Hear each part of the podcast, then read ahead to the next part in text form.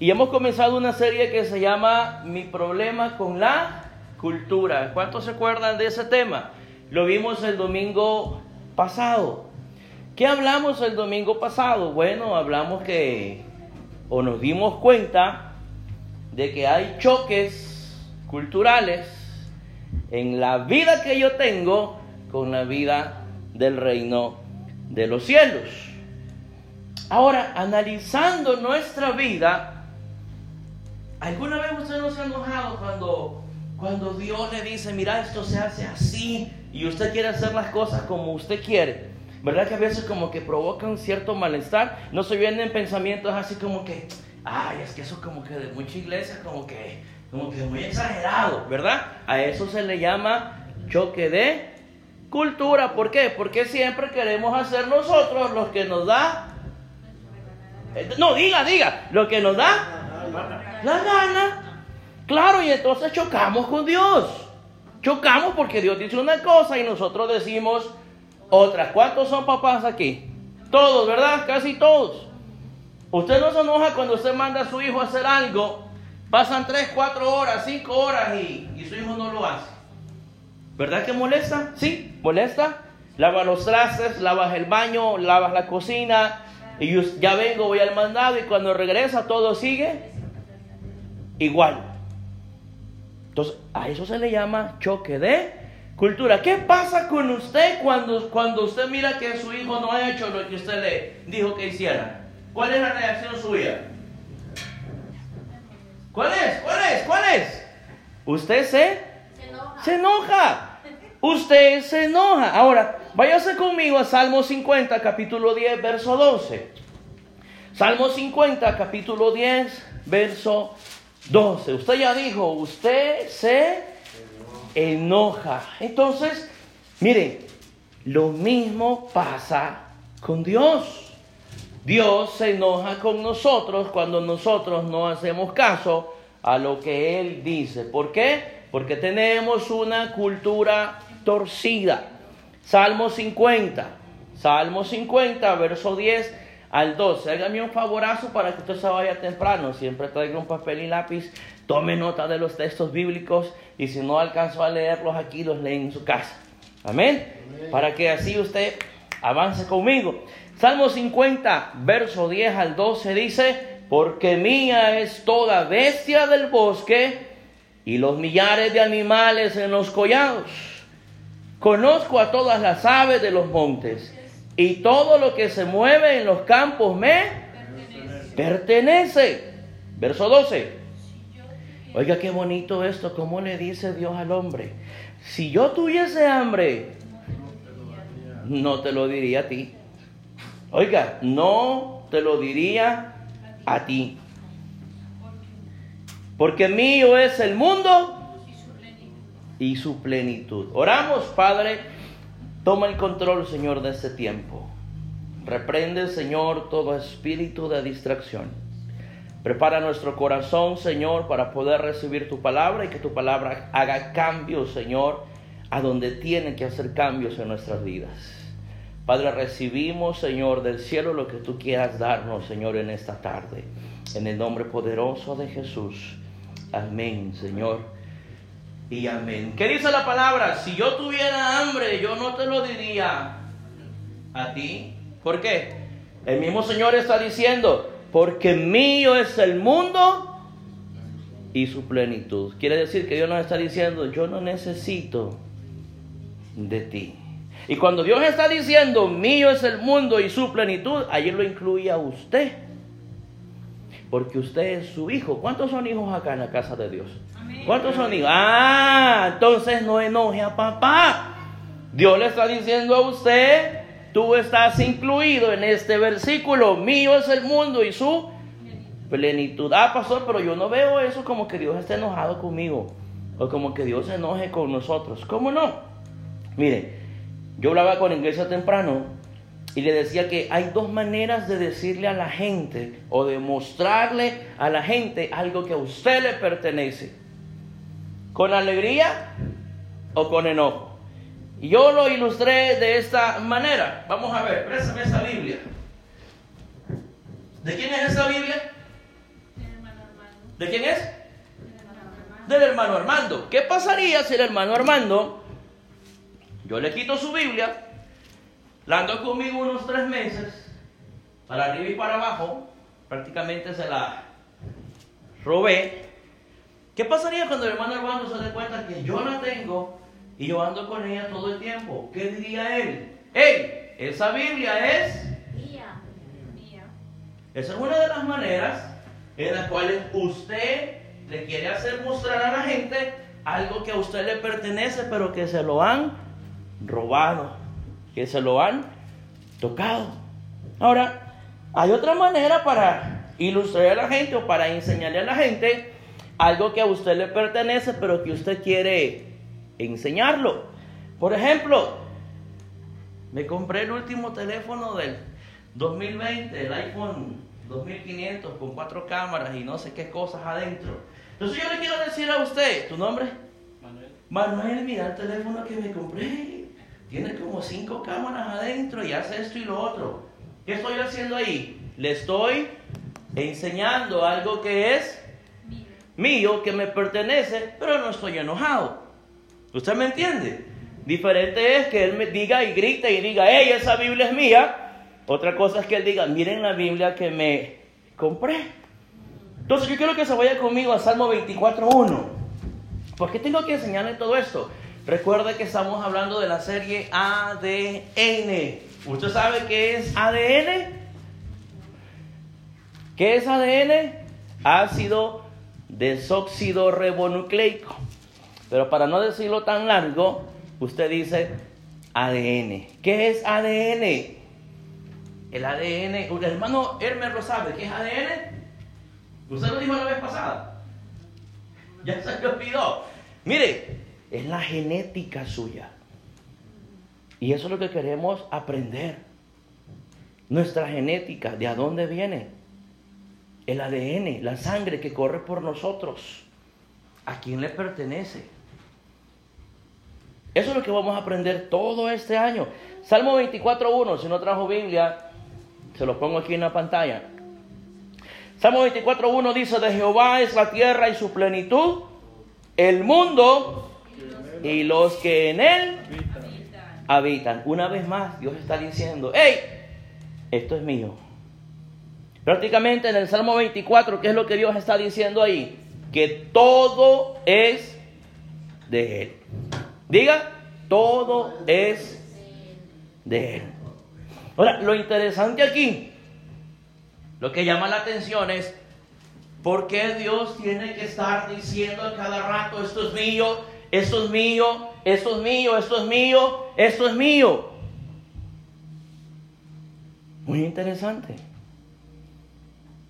Yo no me imagino a Dios sentado en su trono diciéndole a los querubines, ¡Ey, ey, ey, ey! Esto es mío. ¡Ey, serafines! ¡Ey, ey! Serafín, esto es mío. Ángel, esto es que yo no me imagino a Dios haciendo eso con su creación. Me llama la atención porque a nosotros nos repite y nos repite y nos repite en la Biblia, esto es mío. Usted ha escuchado a gente que dice, vive tu vida, que yo vivo la mía. ¿Usted ha escuchado eso? Pero si el Salmo está diciendo que todo es de quién. Como que hay un conflicto ahí, ¿verdad? Como que usted se adueña de algo que a usted no. Está, se está conectando conmigo. No vaya a sacar las piedras porque este tema es pesado. Pero mire, Ageo capítulo 2, verso 8. Ageo capítulo 2 es un profeta menor, ahí casi en el centro de la Biblia. Si no lo encuentra, se lo pongo acá. Ageo capítulo 2, verso 8 dice, mía es la plata y mío es el oro. ¿Dice quién? Dice Jehová de los ejércitos. Una vez más, Dios está diciendo, esto es mío. Y mira lo que yo le puse al encabezado ahí. Uy, eso duele. ¿Por qué? Porque con un pequeñito ejemplo, pequeñísimo ejemplo, Dios nos está enseñando ya que hasta el oro y la plata le pertenece a quién? Yo he escuchado oraciones que el Señor, yo necesito para... Tú eres el dueño del oro y de la plata. Sí, le estamos diciendo a Él la verdad. Pero Él ya nos la advirtió escrita. Todo es mío. Todo me pertenece a mí. Y le puse yo y le puse, ay, eso duele. ¿Por qué? Porque a veces nosotros somos así. Nos duele cuando Dios se mete en eso. La vez pasada en el tema de, de viviendo bajo autoridad de Dios, yo les enseñé esa parte. Se lo voy a poner, búsquese Malaquías capítulo 3, verso 8 al 11. Y usted conoce el texto bíblico. Oiga lo que dice. ¿Robará el hombre a Dios? ¿Verdad que usted conoce eso? Pues vosotros me habéis robado. Y dijisteis, ¿en qué te hemos robado? Y él dice, en vuestros diezmos y en vuestras ofrendas. Ese es un diálogo que se tiene Dios con el hombre. Pero mire el enojo de Dios. Usted no me venga a decir de que Dios no se enoja. Y le podía enseñar todos los textos bíblicos a donde Dios sí castiga a sus hijos. Pero vea cómo dice el 9. Maldito soy con maldición, porque vosotros, la nación toda, me habéis robado. En el texto exterior, ¿qué es lo que dijo el Señor? Mío es la plata y... Dios tiene que repetirnos en muchas ocasiones que todo le pertenece a Él. Quiere decir de que a nosotros nos, nos gusta tocar lo que, lo que no nos pertenece. Y mire qué triste que yo me he dado cuenta en otras iglesias que hermanas han dejado sus bolsos en las sillas y cuando regresan ya no están. Y uno puede decir, no, en iglesia no creo que se me pierdan las cosas. No, yo nomás termino y usted sabe que yo agarro mis cosas y las meto en mi mochila. Porque ya he visto, el hombre tiene esa cultura. El hombre es así. Ahora, verso 10, usted ya el texto bíblico, trae todos los días a la alfolía y alimento en mi casa y probadme en esto. Ya sé que usted me va a decir, ay pastor, usted ya aburre con eso. No le estoy pidiendo, solo le estoy enseñando. Y además, es mi deber enseñarle a usted lo que la Biblia dice. ¿Qué es lo que el Señor le está diciendo a toda la nación? Ustedes me han robado. Ustedes me han robado. Ahora, ¿por qué Dios tiene que enseñarnos en repetidas ocasiones? Porque nuestra cultura, nuestra mala manera de vivir, esos 30 años que usted tiene encima, 40 que tiene encima, 25. Hay un dicho que dice, árbol que nace torcido, ¿verdad que bien se lo sabe? Entonces, hay una cultura de nosotros que está como torcida. ¿Y qué pasa cuando nos topamos con la verdad de Dios, con los estatutos de Dios? Nos enojamos con Dios. ¿O no le ha pasado a usted que usted tiene un buen corazón y usted dice, ay, de verdad, esas bocinas ya no sirven, ya están rotas, yo la voy a poner? Pero cuando se llega el domingo usted dice, nah, ay, que lo hagan otros. ¿No le ha pasado a usted eso? ¿Verdad que sí, sí? Dice, eso me gusta, la honestidad, la sinceridad, eso es bueno. Ahora yo voy a dar esto para la iglesia. Y a la hora que le toca dar, dice, no, pero quiero ver uno, dos, tres, vinieron varios hay que darme entre yo ahora esto voy a echar. Porque es nuestra cultura. Es nuestra cultura. Fíjese que la palabra de Dios dice de que Él bendice al dador. Y no habla de dinero, habla de todo lo que usted quiera traer. Usted sabe que en el baño se necesita papel higiénico. ¿O no? ¿Cómo le va a hacer si no hay? ¿Usted me está entendiendo? Dios bendice al dador alegre. Ahora, el trabajo de Dios es enseñar, enseñar, enseñar, avisar y instruir con dos propósitos. Para que la gente aprenda a vivir en el reino de Dios o simple sencillamente choque con ellos y se vaya, que suele suceder eso. La gente se molesta, la gente se enoja y la gente dice, no, yo mejor ya me voy, eso no es para mí. ¿Por qué? Porque no hay una buena formación. Porque la cultura torcida te hace que tú pienses de esa manera. Tú eres americana, ¿verdad? Tú hablas inglés. ¿Qué se te hace más fácil, hablar inglés o hablar español? ¿O sí? Pero mezclas el español con el inglés. Y, sí, creo que es más fácil hablar para ti inglés, ¿no? ¿Y nosotros? Nos cuesta hablar inglés y chocamos. El patrón nos está hablando, nos está diciendo cosas y, y uno se queda, yes, yes, yes. ¿Y qué te dijo el patrón? Ah, yo le entendí, mira, yo vi que me hizo así como que, como que las luces. Usted choca con la cultura. ¿Y sabe cuándo choca más? Cuando el patrón lo regaña. O los compañeros le hacen el famoso bullying. Usted se siente mal y usted dice, no, yo mejor ya me, me voy de aquí. Porque eso es lo que nosotros hacemos. ¿Qué haría una persona inteligente? Dice, no, yo mejor voy a clases de inglés. ¿Verdad, Julia? Amén. Eso, uno va a clases de inglés porque uno quiere aprender, uno quiere progresarse. Yes, yes, ¿verdad? Yes, yes, yes. Allá es donde nosotros chocamos. Quiero presentarle a un personaje, búsquelo ahí está en Lucas capítulo 4, del 5 al 6. Un personaje que piensa igual que nosotros idéntico a nosotros. Es que como que si fuera el papá. Lucas capítulo 4 del 5 al 6. Si no lo encuentra, yo solo pongo acá atrás de mí. Ahí está. Lucas capítulo 4 del 5 al 6. Y le llevó el diablo a un alto monte y le mostró en un momento todos los reinos de la tierra. Verso 6, preste atención. Y le dijo el diablo, a ti te daré esta potestad y la gloria de ellos. ¿Por qué qué?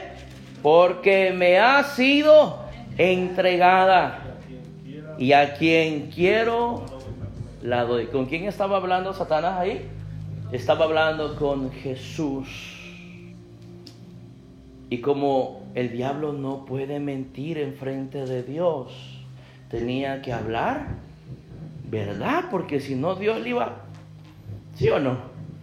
Entonces, Dios, Satanás le estaba hablando una verdad a Jesucristo. Mire, el padre de la mentira hablando verdades. Pero yo le pregunto a usted, ¿qué es lo que Satanás estaba haciendo en ese momento cuando estaba hablando con el Señor? Más que todo cuando le dice, a ti te daré toda esta potestad y la gloria de ellos porque me ha sido entregada. ¿Qué estaba haciendo? Le estaba mostrando Satanás a Jesús algo que a él le pertenece. ¿Verdad? Satanás no le estaba diciendo a Jesús, ¡ay, eso es mío! No. Satanás le estaba diciendo, esto que ves aquí es mío. Y yo se lo doy a quien yo quiera dárselo. Suena como medio raro, ¿no? Porque usted dice, ¿cómo es posible si Dios es el creador de los cielos y la tierra? Dios es Dios, a Él le pertenece todo, ya lo dijo aquí. Pero ¿por qué usted está diciendo eso? ¿Verdad que suena como medio intrigante? Pues para ahí vamos, muchachos. Es como un imprudente, ¿verdad? Hablando con el mero mero. ¿En qué trabajas? En roofing.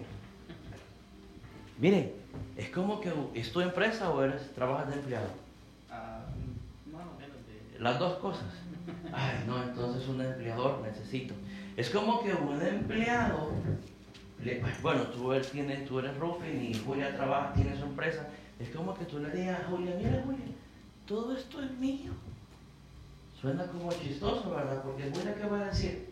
Pues si la empresa es mía, yo soy la mera, mera aquí. ¿O no? Suena como una persona imprudente. Yo no sé si usted ha hablado con personas imprudentes alguna vez, que hablan y hablan y hablan y que al final ni saben qué es lo que están hablando.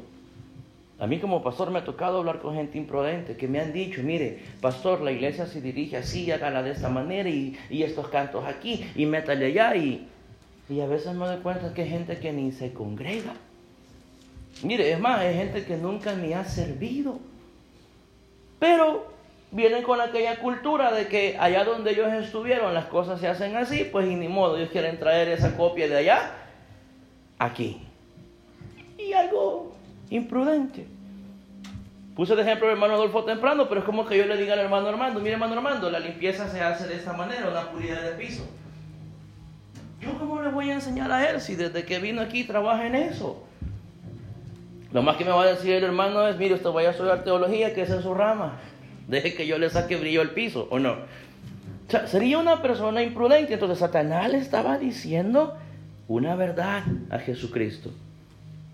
Le estaba diciendo, todo esto me pertenece. ¡Wow! Tremendo, ¿verdad? ¿Por qué la gente es así? Porque muchas veces somos imprudentes en las cosas de Dios. Vuelvo y repito, por la cultura mediocre que nosotros tenemos. Porque no hemos aprendido a vivir en el reino. Nos molesta cuando nosotros encontramos verdades bíblicas que van con nosotros. Y a veces quisiéramos arrancar hasta la página, ¿verdad? Y decir, eso no existe. O esto se hace así porque así me lo enseñaron, o porque así es, o porque así lo creo. Es parte de la cultura. Parte de la cultura. Tenemos una cultura diabólica tan metida en el corazón, horrible, que nos cuesta hasta levantar las manos para Dios. Levante su mano, hermano, ahí está usted. Pase adelante, hermano. Ahí se quedó sentado. Es una cultura terrible. ¿Y para qué? Hermano, vamos a recoger la ofrenda otra vez. Hermano, necesitamos para comprar esto. Solo pidiendo. Todo lo que es para Dios choca con nosotros. ¿Usted me está entendiendo? Y lo voy a llevar más profundo. ¿Por qué entonces Satanás se adueñó de algo que a él no le pertenecía. Porque Satanás se adueñó de algo que a él no le pertenecía. Porque él con toda su bocota le fue a decir a Dios, esto me pertenece. Y se lo voy a decir.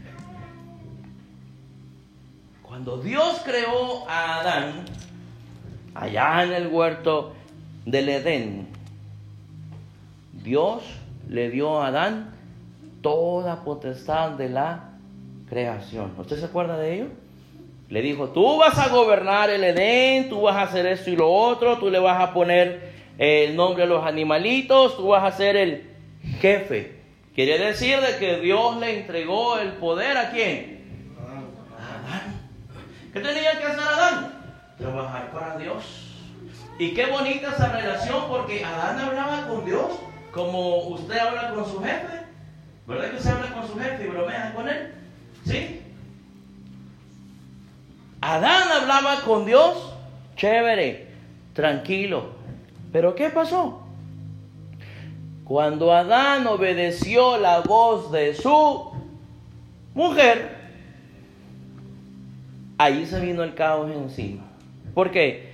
Porque allí Adán le traspasó todo ese poderío que tenía en sus manos. ¿A quién?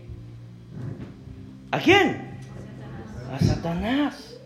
En el momento que Adán escucha la voz de su mujer, en ese momento Satanás entra en acción. Desobedeciste la voz de Dios. ¿A quién ocupó Satanás para que Adán desobedeciera? ¿A quién? Vamos, mujeres, hable. ¿A quién utilizó Satanás? A Eva. A Eva. Entonces Satanás sabía quién iba a utilizar. Sabía cómo sacarle ese poder al hombre. Yo no sé si ustedes vieron el post que yo puse que iba a hablar de, yo lo vi en México, que así se llama, en mi país no se dice así, pero se dice el mandilón. De ahí nace todo eso, porque yo lo estudié. Mandilón es el hombre que le hace caso a la mujer en todo. Ahí sí decía un hombre que no tiene, un hombre que dice que es falto de espíritu y que decía el diccionario que es domado por el sexo opuesto. ¿Qué hizo Adán con Eva? Obedeció a la voz. sin importarle que Dios le había entregado todo un poderío.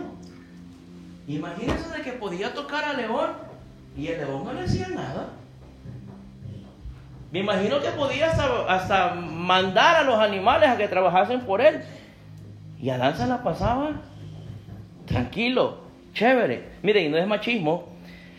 No es machismo lo que le estoy hablando, solo le estoy enseñando por qué vivimos de esta manera. Por esa parte de cultura torcida que nosotros tenemos. Y no se vaya a molestar. Lo enseñé en la mañana. Guarde las piedras. Pero Dios Dios nunca habló con Eva en el cuarto del Edén. Apunten. Cuando Dios creó toda la creación, vaya la redundancia, con quien se encargaba era con el hombre. ¿Con quién hablaba Dios? Hablaba con el hombre. Dios no hablaba con la mujer. Es más, Dios nunca le dirigió la palabra a Eva. ¿Hasta cuándo vino Dios a hablar con Eva? Hasta que pecó. ¿Y qué fue lo que le dijo? Una maldición. No le dijo, ay Eva, ¿qué pasó muchacha? ¡Ey, mira! No, no, no, no. No le dijo así. La sentenció.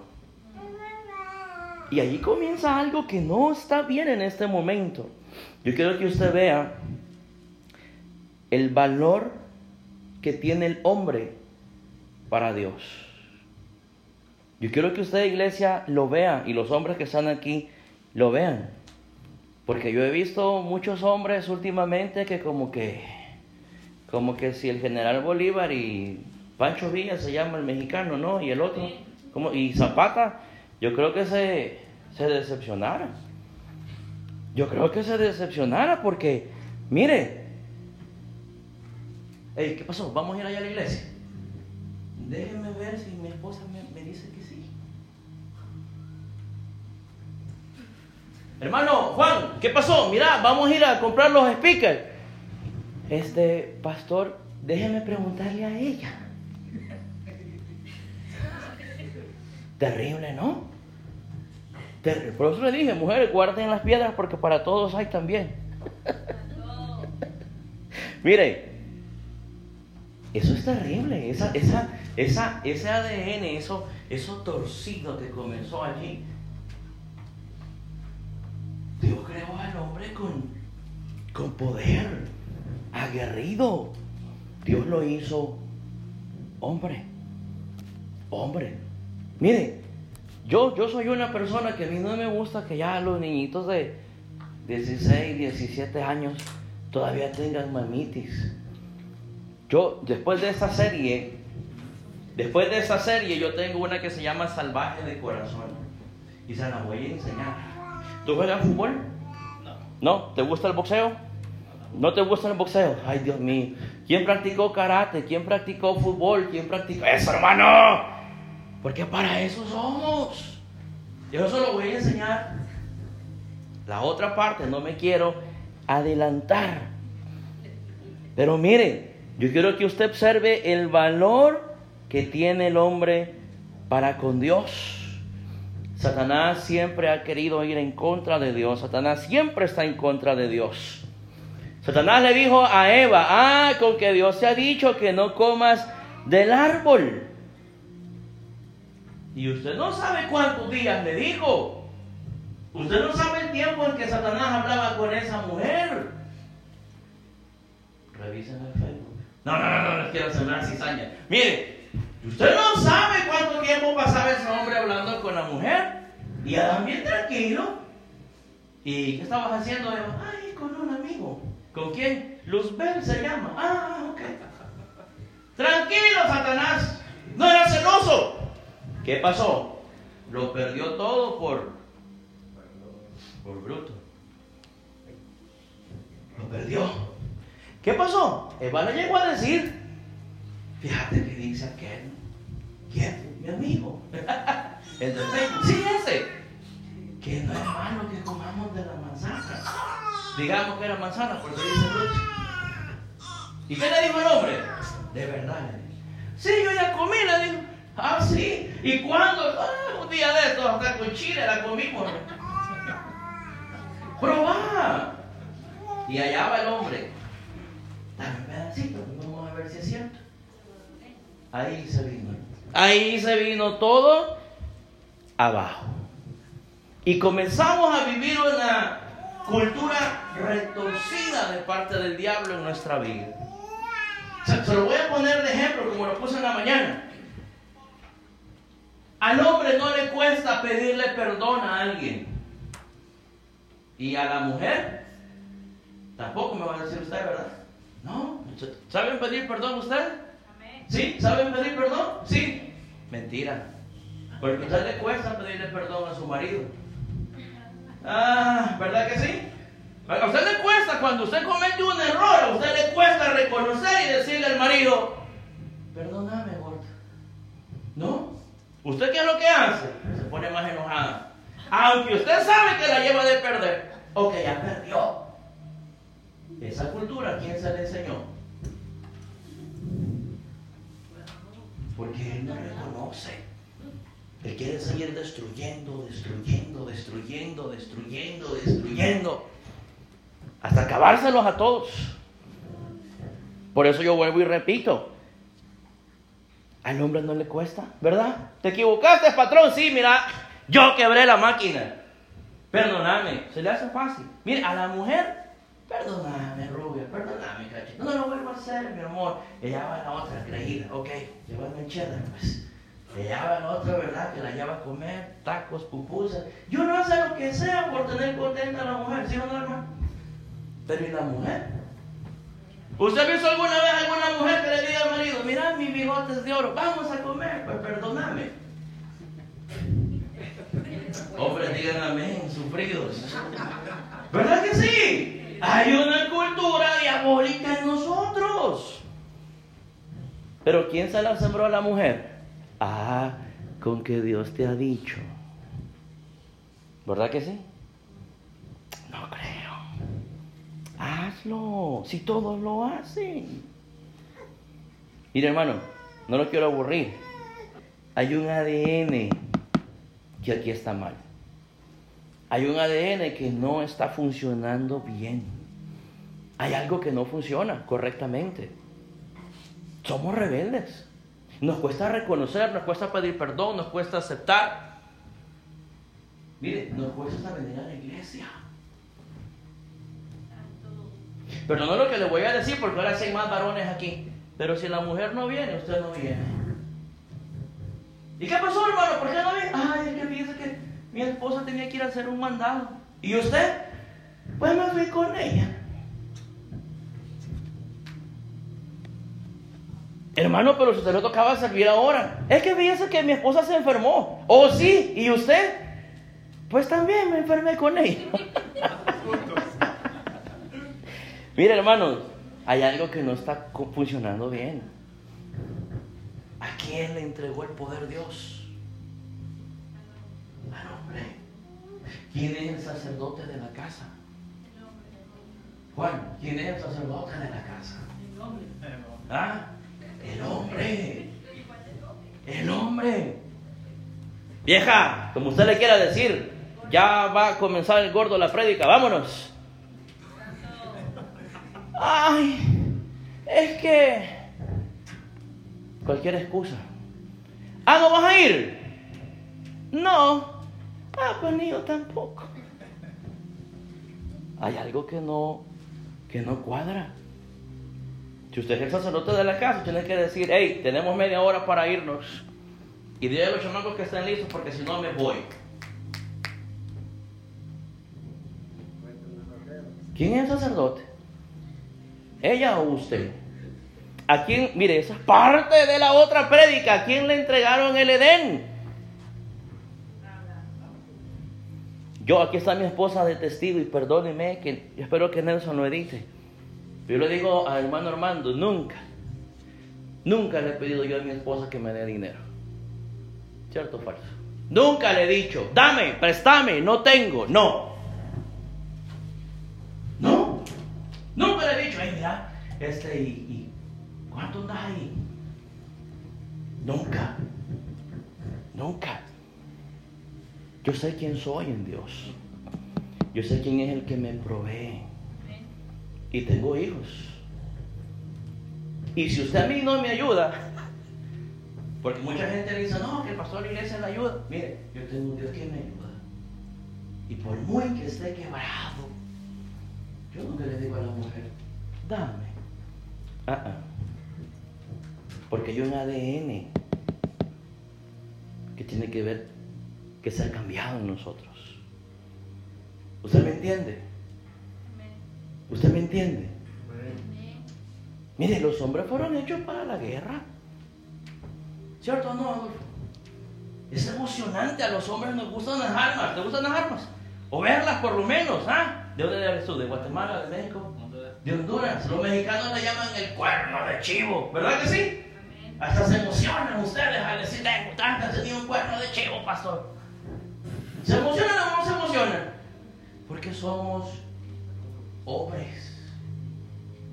Mire, cuando, cuando el hombre va al Home Depot, al, al, al, al Menars, es como ir al paraíso, sin dinero, pero uno ya anda viendo herramientas. Y, ¿Sí o no? Porque somos hombres.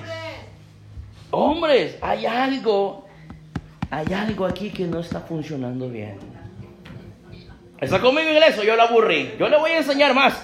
Salmos capítulo 8, verso 4. Mire que yo lo estoy disfrutando. Yo ya veo algunas manos por ahí como unas piedras, pero guárdenlas, guárdenlas, que para todos hay. No me tiren, por favor. Salmo capítulo 8. No, calmada. Olga, no me tires eso. Salmo capítulo 8, verso 4. Salmo capítulo 8, verso 4 dice, digo, ¿qué es el hombre para que tengas de él memoria? Y el Hijo del Hombre para que lo visites. Hace mucho tiempo yo hablé con mi esposa de esto. Y mi esposa me decía, si no me equivoco, no, pero es que Dios está hablando aquí de, del hombre, de la humanidad en general, no. Yo busqué lo que, lo que David está diciendo en esa parte y por eso lo puse entre paréntesis. Cuando él dice, ¿qué es el hombre? David está diciendo que es el Sahar, el sexo masculino. ¿Qué es el hombre para que tengas de él memoria? ¿Qué es el hombre para que lo visites? ¿Me entiendes? ¿Está conmigo? ¿Qué es el hombre para que lo visites? El rey David sabía quién era él. Cuando Dios hizo al hombre, presten atención hombres, a ustedes, no se me distraigan. Cuando Dios hizo al hombre, Dios lo hizo a su imagen. ¿Sí o no? Dios lo hizo a su imagen. Era un ser que no pecaba. Era impecable. Pero la misión de Satanás era destruir el orden de Dios. La misión de Satanás era quitar esa cultura de reino de la vida del hombre y sembrar su cultura torcida. Esa era la misión de Satanás. Por eso David comparaba la creación de Dios con él. ¿Por qué visitas al hombre? ¿Por qué nos das poder? ¿Por qué me hiciste rey? Si tú eres el que creó los cielos y la tierra, ¿quién soy yo? ¿Por qué te fijas en mí? ¿Usted me entiende? David le decía a Dios, yo soy un Sahar, yo soy un hombre. Y Dios siempre ha recordado la perfección con la que creó al hombre en el huerto de Edén. Se lo voy a dictar. Salmo capítulo 8, verso 5. Salmo capítulo 8, verso 5 y verso 6. Oiga lo que dice. Allá está, mire. Le has hecho poco menor que los ángeles y lo coronaste de gloria y de honra. Le hiciste señorear sobre las obras de tus manos. Todo lo pusiste debajo de sus pies. Quiere decir de que Dios nos entregó todo. Dios nos entregó a nosotros todo. Todo. Dios recuerda la perfección con la que nos hizo. Nos hizo un Sahara en hebreo, un hombre de verdad. Pero esa palabra de Sahara ya no existe para nosotros. Hoy vemos a los hombres dependiendo de la mujer. Mire, yo lo ponía de, de ejemplo temprano. Cuando las parejas se separan, ¿qué hace el hombre? Ay, mi amor, vuelve conmigo. Dime con quién te fuiste para irme a vivir con ustedes. Pero no me dejes. Ridiculez. Sin ti no puedo vivir, mi amor. No me pégame, pero no me dejes. No lo vuelvo a hacer. No es machismo. Pero ese es el tipo de hombre que tenemos ahora. Hermano, ¿le entra usted ahí al, al roofing? No. Mira, es más, vemos cómo las cosas han cambiado. ¿Quién lleva el mando en la casa ahora? Yo lo decía temprano. Dice que Dios nos entregó al mando a quién? A nosotros. Pero ahora el niño le pregunta al papá, papá, ¿me das permiso de ir a tal parte? ¿Y qué dice el papá? Pregúntale a tu mamá. Y después que cuando el niño regresa, ¿qué dice? Dice mi mamá que no. ¿Y el papá qué dice? Ah, pues, quédate ahí. Ya no hay. ¿Usted me entiende? Ya no hay pantalones. Ya no hay. Un verdadero hombre de Dios no anda con esas cosas. Y yo le pongo un ejemplo, un verdadero hombre de Dios y la mujer lo deja. un ejemplo. Hay textos bíblicos hasta para eso. Bienvenido, pastor. Que lo bendiga. Hay textos bíblicos para eso. Mire, si usted lo dejó a la mujer, en vez de ponerse a llorar, mejor diga, alzaré mis ojos a los montes, ¿de dónde vendrá mi socorro? Mi socorro viene. Pero ¿qué hace el hombre cuando la mujer lo deja? Y es cristiano, allá lo vamos a ver en la cantina. Yo oyendo los temerarios. Y lo peor que hasta le graban video todo lleno de moco ahí llorando. Y los amigos se burlan. Se acabó la hombría. Se acabó el hombre de Dios. ¿Quién manda ahora? No es machismo, chicos. No es machismo. Pero quiero que usted tome nota de todo eso. Le voy a dar el secreto de la transición. ¿Por qué? ¿Por qué tenemos esa cultura tan torcida? ¿Por qué todo choca con Dios? Váyase conmigo rápido, Oseas capítulo 6, verso 7. Oseas capítulo 6, verso 7. Está allí a mitad de la Biblia. Es un uh, profeta menor. Si no lo tiene, yo se lo pongo aquí. Oiga lo que dice. Mas ellos, cual Adán, traspasaron el pacto, allí prevaricaron contra mí. ¿Qué significa prevaricar? Significa transferir o traspasar. ¿Qué hizo Adán?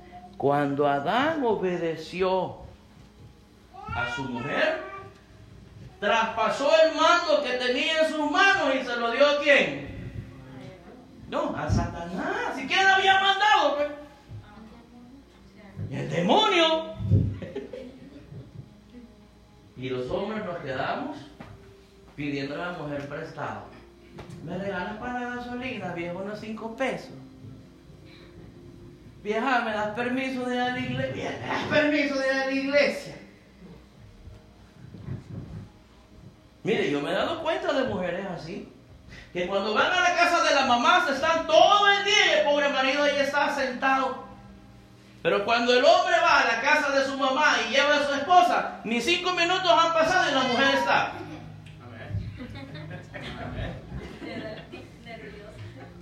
¿Y el hombre qué hace? Diez minutos, mamá ya me voy, solo venía de paso y viajó cuatro horas para ir a verla. ¿Por complacer a quién? A Eva. ¿Y quién le habla a Eva? Usted sabe quién le habla a Eva. Entonces, hermanos, mire, para ir terminando, Satanás nos cambió el formato de nuestra vida. Satanás nos cambió el chip a nosotros. Por eso nosotros todo lo que es de Dios le encontramos siempre un pero. Por eso siempre nosotros chocamos. ¿Dónde está Brandon? Siempre chocamos nosotros. Mire, todo lo que es para Dios, nosotros nos cuesta vivir. Dios te dice, cásate, cásate. Y usted qué dice, no, así estoy bien. Unión libre. ¿Eso se llama? Fornicación. No tengas dos mujeres, solo tengo una. No, no, pues qué. ¿Qué con la otra encuentro lo que con esa no tengo? ¿Cómo se llama eso? Mire, sencillo, dice el Señor que usted entregue los diezmos y sus ofrendas. Y usted. ¿Qué dice Dios? En todos ustedes me han. Ladrones nos está diciendo. Hay una cultura en nosotros. Hay una cultura que no nos deja seguir adelante. Mire, siempre le queremos llevar la contraria a Dios o siempre queremos tomar atajos. Si Dios no me bendice, entonces yo hago esto. Si Dios no hace eso, entonces yo me le adelanto por acá. Si Dios esto acá, yo lo hago de esta manera. Y al final, si Dios no hace caso, pues me voy de la iglesia. Porque creemos que Dios es el genio de la lámpara y que Él tiene que darnos y darnos y darnos porque los niños y las niñas bonitas necesitan. No es así. Dios dice, todo es mío. Ahora, ¿qué pasó con Satanás cuando le está diciendo a Jesús, todo esto me pertenece? ¿Quién tuvo la culpa? El hombre. ¿Por qué? Por obedecer la voz de, de Eva. Y de ahí comienza todo esta cultura que hemos traído nosotros. Por eso hay un espíritu de rebeldía en nosotros nos rebelamos con Dios, nos rebelamos con las reglas de la iglesia, nos rebelamos con los proyectos de la iglesia. Mire, es más, nos rebelamos con el pastor. Al final terminamos diciendo, ay, ¿usted qué sabe? Ya mejor me, ¿usted quién es para mandarme a mí? Y nos convertimos en el enemigo número uno a vencer de las congregaciones. ¿Usted se acuerda de la serie de la cabra que Dice que la oveja escucha la voz del pastor, pero una cabra siempre, siempre lo busca para darle. Y se pasa llevando a las otras. El pastor hizo eso. Y te cuento que la pastora anda. Y te cuento. Y ahí van otros. Eh, de verdad, sí, ahí van. ¿Y cómo terminan después? Trabados en un cable eléctrico. allá arriba, viendo ver cómo se. Allá va uno, ¿verdad, pastor? A ver cómo la baja esta cabra. ¿Quién te mandó? Y aquí te tenía bien. Todo, todo, todo lo que es de Dios, nosotros siempre ofrecemos resistencia. ¿Por qué? Porque es la cultura diabólica que tenemos aquí. Créanme, es una cultura diabólica que hay que sacar. Nos enojamos por todo, nos molestamos por todo. Así que yo quiero que usted se ponga de pie para terminar porque tenemos Santa Cena. Hubo una mujer que se llamaba Esther que arriesgó su vida para salvar una nación. ¿Usted conoce esa historia? Hubo una mujer que se llamaba Débora que también fue a pelear en la guerra. Eran mujeres de guerra, mujeres de Dios, mujeres que sabían vivir en el reino de Dios. Gente que de verdad respetaba los estatutos y las leyes de Dios. Yo le quiero dejar un mensaje a ustedes, mujeres y hombres. Chicos, es hora de volver al diseño original. Si usted siente ese gusanito aquí, esa vocecita aquí donde el diablo le está hablando, eh, yo quiero que usted preste mucha atención a eso. Tenemos problemas de cultura. Tenemos problemas de reino. Comenzamos a hacerle caso a Satanás.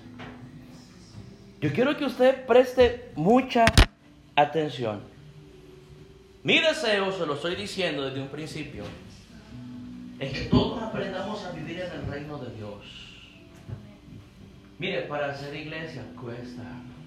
Para llevar el evangelio allá afuera cuesta. Usted puede ver aquí, todos ustedes no vienen de otra iglesia. Hemos trabajado por dos años buscándoles, visitándoles, hablándoles. Cuesta. Cuesta. Ahora, yo quisiera que usted también se reproduciera. Y así como les costó a los del inicio, también a ustedes también les cueste. Y ustedes digan, vamos a conquistar esta ciudad.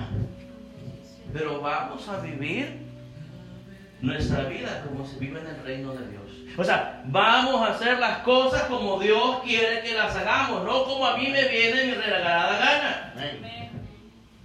Yo no voy a hacer caso a Dios de verdad. No como yo quiero. Para eso me voy a la iglesia del pastor eh, Armando y le saco a toda la gente. ¿Eso será de Dios? Dios busca gente de guerra. Gente que tenga su ADN. Gente que vaya a la calle, que vaya a los hospitales, que vaya a las cárceles, que toque puertas. Y que le diga un día Dios cambió mi ADN diabólico que tenía.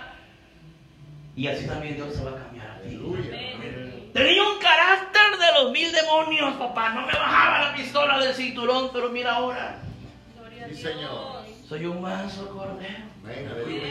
Sé rugir como león. Porque soy hombre. Pero también sé ser manso como una paloma. Uno tiene que aprender a reconocer. ¿Sabe cómo ruge un león? Más los que están casados. Muchas veces la serpiente le habla a la mujer y la mujer se le quiere ir arriba. No es machismo. Pero a veces me ha tocado decirle a mi esposa, créanme, párala ahí. No se te olvide que yo soy pastor. No se te olvide que yo soy tu esposo. No se te olvide que yo soy tu cabeza. Y yo lo he hecho. Por eso vuelvo y repito. Hombres, tienen que aprender a rugir de verdad. Una vez había un gigante enfrente de todo un ejército. Y ese gigante dijo, envíenme a un hombre para que pelee conmigo. Y todos temblaban. Y el gigante se paraba y decía otra vez, envíenme a un hombre que pelee conmigo. Solo los gringos oían. Pero una vez el gigante gritó. Y dijo, envíenme un hombre que pelee conmigo. Y de allá atrás salió el más pequeño. ¿Cómo se llamaba? David. David tenía el ADN de Dios. David sabía que ese gigante de rebeldía lo podía derrotar. David sabía que ese espíritu de cáncer lo podía derrotar. David sabía de que esa restauración o ese espíritu de división de matrimonio lo podía derrotar. Dios anda buscando mujeres y hombres con su ADN. Dios no anda buscando cristianos cobardes. Dios no anda buscando cristianos mediocres. Porque cuando el gigante grite y el gigante te diga, te voy a quitar a tus hijos y te los voy a matar, ¿qué va a hacer usted? ¿Salir corriendo? No. Usted tiene que pararse y decir, yo tengo el ADN de Dios. Amén. Gigante incircunciso, yo te voy a matar en esta tarde. Y usted tiene que pelear. Tiene que pelear por su familia, por sus amigos, por sus compañeros, pelear por usted mismo. Si usted siente que usted tiene problemas de cultura con el reino de Dios, mire, enciérrese en su cuarto y comienza a decir, espíritu de rebeldía, ahora te vas. Te vas de mi vida. ¿Sabe por qué muchas veces no sentimos a Dios? Porque los del problema de eso somos nosotros. Nosotros. Cierren sus ojos, iglesia. Y solo usted sabe cómo está con Dios. Solo usted sabe en realidad el tipo de ADN que tiene. Mi intención es de que usted aprenda. Mi intención es de que usted identifique. Mi intención es que usted diga, oh Señor, ahora identifiqué porque yo soy tan retorcido, tan rebelde, porque todo me molesta de la iglesia, porque hasta miro al pastor como mi enemigo. No, no, no, no, no. Es que la serpiente te ha estado hablando, mi amigo, mi amiga. La serpiente te ha estado gobernando tu vida y por eso es que la llevamos como la tenemos. Cierre sus ojos. Cierre sus ojos y dígale, Señor, ahora yo entiendo, ahora yo comprendo, ahora yo sé, yo sé por qué mi vida es así. Ahora yo sé por qué todo el tiempo choco contigo valiente, habrá un hombre, habrá una mujer con un ADN de Dios en esta ciudad. Usted tiene que decir, sí, aquí estoy. Yo tengo el ADN de Dios. Yo soy un hombre de Dios, yo soy una mujer de Dios. Yo vivo en obediencia a mi Señor. Padre, gracias te doy, mi Dios, por esta congregación. Te doy gracias, Dios, por este tiempo. Te doy gracias, Dios, porque nos estás abriendo los ojos, Dios. Ahora entendemos, Señor, por qué nuestro choque contigo. Ahora entendemos por qué siempre, Señor, vivimos de enojo, de fastidio, de molestia, mi Señor. Perdónanos porque te hemos robado. Perdónanos, Señor, porque tienes que repetirnos una y otra y otra y otra vez que esto es mío, esto es mío, esto es mío, tú me perteneces. Yo lo que hago es huir de tu presencia. Padre, en el nombre poderoso de Jesús, te amamos, te bendecimos. Yo quisiera invitar a todos los David a todas las mujeres de Dios que pasen al frente, aquellos que tienen algo con Dios, que pasen al frente y decir, Señor, yo aquí estoy. Yo aquí estoy, Dios cambia, Señor, este ADN que tengo diabólico y dame, Señor, el ADN del reino. Padre, en el nombre de Jesús, mira, Señor, cuánta gente valiente, Señor, pasando al frente. Padre, queremos hacer, Señor, un acto de arrepentimiento. Padre, nos arrepentimos, Señor. Pastor, ¿me puede ayudar a orar por esta gente? Pastora, venga, ayúdenme a orar por esta gente. Pastores que han venido. Padre, en el nombre poderoso de Jesús. Reconocemos, Dios, de que estamos mal contigo. Reconocemos que desde allá, desde el Satanás nos cambió el formato. Reconocemos, Señor, que hemos estado equivocados, Dios. Ten misericordia, ten misericordia, ten misericordia, mi Dios. Padre, en el nombre de Jesús, yo no quiero ser rebelde. Yo no quiero ser rebelde, Dios. Dame de tu presencia, dame de tu presencia, Dios. Yo necesito entrar al lugar santísimo. Yo no quiero estar así, yo no quiero estar así, mi Dios. Padre, yo no quiero vivir en derrota. El gigante me grita en mi cara. El gigante me grita de día y de noche. Y yo no puedo vencerlo, mi Dios, porque yo estoy mal contigo. En el nombre de Jesús. Dígale, yo estoy mal, yo estoy mal, yo quiero más de ti. Los gigantes me han rodeado. Estoy prisionero, Dios, de mis actos, de mis acciones. Mi rebeldía, Señor, me ha llevado a alejarme de ti, mi Dios. En el nombre poderoso de Jesús, trae libertad, trae libertad, trae libertad, trae libertad a tu pueblo, trae libertad a tu pueblo, trae libertad a tu pueblo, Dios. Trae perdón, trae paz, trae paz, trae paz, trae paz, trae paz, mi Dios. Tu presencia, tu presencia, tu presencia, tu presencia, tu presencia, tu presencia, mi Dios tu presencia, mi Dios, anhelamos tu presencia. Ahora, Señor, reconocemos porque tu presencia se ha apartado de nosotros. Reconocemos porque tu presencia, Señor, se ha apartado de nosotros, Dios. Tú me querías enseñar, Señor, este día. Que el que está mal soy yo contigo, Dios. Tú me